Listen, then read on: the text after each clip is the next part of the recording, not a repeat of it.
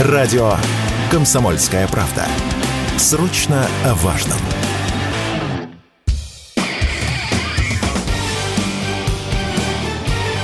Говорит полковник. Нет вопроса, на который не знает ответа Виктор Баранец.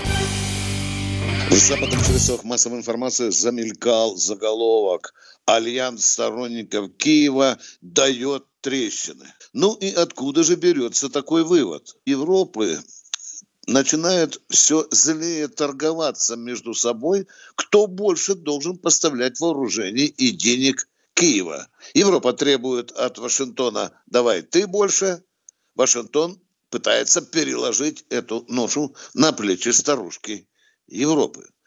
А вот теперь уже и у главного спонсора Украины Соединенных Штатов Америки в Конгрессе разлом. Вы наверняка знаете, уважаемые радиослушатели, сначала в бюджет американцы заложили помощь Украине в размере 24 миллиарда долларов, потом республиканцы ударили кулаком и зарубили эту идею, перенесли на 6 миллиардов, а потом и вообще Конгресс заколебался и отложил в сторону это, решение этого вопроса. Хотя Байден сказал, я и в обход Конгресса все равно деньги найду. Но, тем не менее, разлом есть.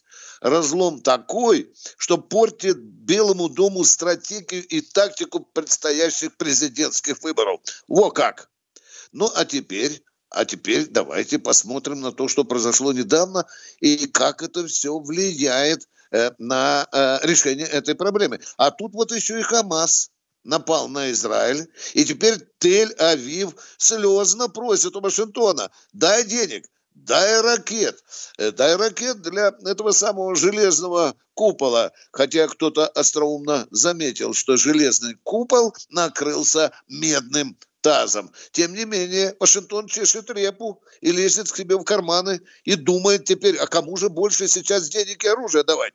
То ли Киеву, то ли Тель-Авиву. Выгодная, скажем, прямо без всякого цинизма ситуация для России. Да-да-да. Как бы это цинично не звучало, но Хамас нарастил проблемы для э, Вашингтона и НАТО и Европы э, в связи с тем, что теперь надо же делиться и с Тель-Авивом. И вот теперь, в общем-то, мозги, скажем так, сторонников Киева, говоря современным молодежным языком, стали раскоряку. Кому давать? Киеву или Тель-Авиву? И деньги, и оружие. Израиль еще больше опустошит казну США, и НАТО, Европы. А это не вызывает э, бурных аплодисментов.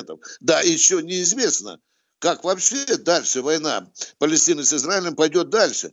Там сюжетец закручивается очень серьезный, потому что у, есть сторонники у Израиля, это США, это Франция, это Германия, это, безусловно, рыжая Великобритания, но есть же сторонники и у палестинцев, это, например, Иран. Там уже поговаривают, что и Кувейт вроде бы уже высказался то, что стоит на стороне э, Хамаса. А теперь а теперь вот получается такая ситуация, которая крайне выгодна для нас. Затормозятся, затормозятся, тут и к бабке не надо ходить, потоки, денежные потоки и оружейные потоки из Соединенных Штатов Америки и Европы, потому что сейчас, что бы мы ни говорили, а идет уже хотя бы частичное, но перенацеливая финансовые и оружейные помощи на Израиль. Ну, а что Россия? А Россия поте лица продолжает выполнять гособоронзаказ и производит оружие стахановскими темпами. Некоторые виды вооружения увеличены в три раза, некоторые в семь,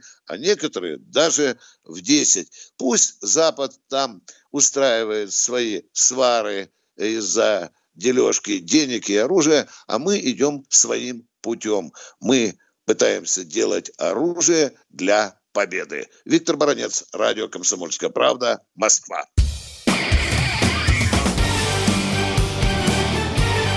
Говорит полковник.